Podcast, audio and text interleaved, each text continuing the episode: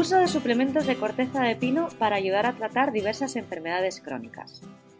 Los suplementos de extracto de corteza de pino se comercializan para prevenir o tratar una amplia variedad de enfermedades crónicas, y una revisión Cochrane de septiembre de 2020 evalúa la evidencia acerca de su eficacia y seguridad.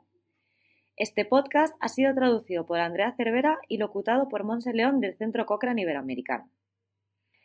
El ingrediente principal del extracto de corteza de pino es un poderoso antioxidante llamado proantocianidina, que también se encuentra en algunas frutas, frutos secos, vino tinto, té y chocolate.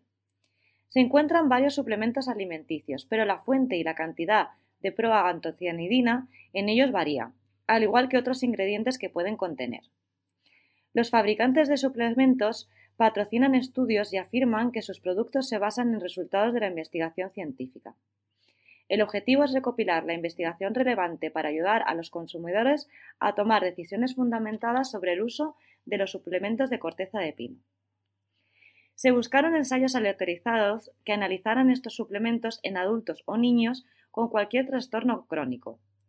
Se quiso abordar enfermedades como la cardiopatía, el ictus o el cáncer y otras inespecíficas como el dolor o la fatiga se utilizaron variables principales basadas en los trastornos de los pacientes y se agruparon en desenlaces comunicados por el paciente, como el dolor articular en la artrosis, y desenlaces comunicados por el investigador, como los niveles de colesterol.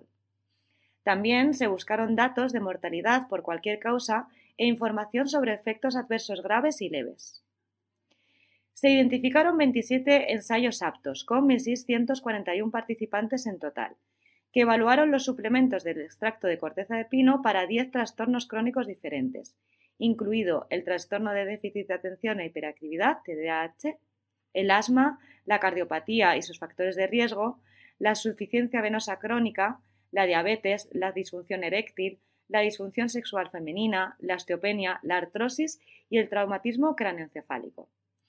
Sin embargo, pocos de estos estudios proporcionaron la información necesaria. Los resultados fueron contradictorios y aunque en algunos estudios sí que apuntaban un posible beneficio del extracto, debemos ser precavidos por varios motivos. Por ejemplo, el bajo número de personas con cada enfermedad supone que los hallazgos podrían deberse simplemente al azar.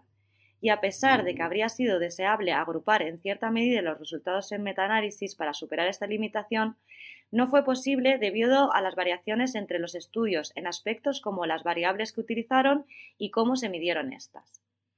También hubo problemas en el diseño de los estudios y en su publicación que podrían haber conllevado sesgos y no es posible asegurar que otros estudios de tamaños similares pero con menos resultados positivos no están publicados o disponibles.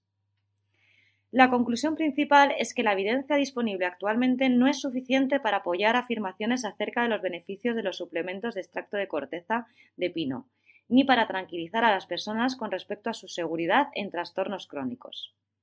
Los usuarios o posibles usuarios deben saberlo y los profesionales sanitarios deben conocer la amplia variedad de enfermedades crónicas para las cuales se promocionan los suplementos de extracto de corteza de pino y la falta de evidencia acerca de su eficacia y seguridad.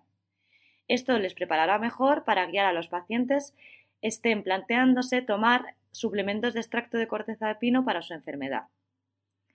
Para consultar esta revisión y leer más acerca de este tema, puede dirigirse a la biblioteca cochrane.com y buscar corteza de pino.